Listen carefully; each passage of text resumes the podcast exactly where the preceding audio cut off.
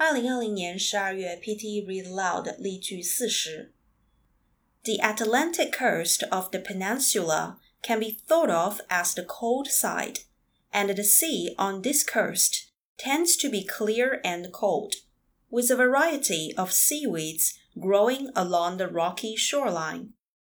On a hot day, however, this cold water can be very refreshing and is said to be just hospitable to sharks which prefer warmer waters. 接下来，请大家和我一起分句跟读。The Atlantic coast of the peninsula can be thought of as the cold side,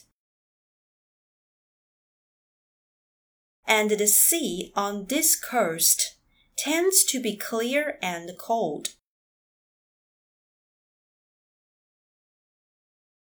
With a variety of seaweeds growing along the rocky shoreline.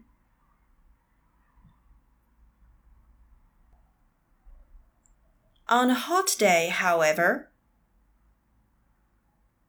this cold water can be very refreshing and is said to be just hospitable to sharks, which prefer warmer waters.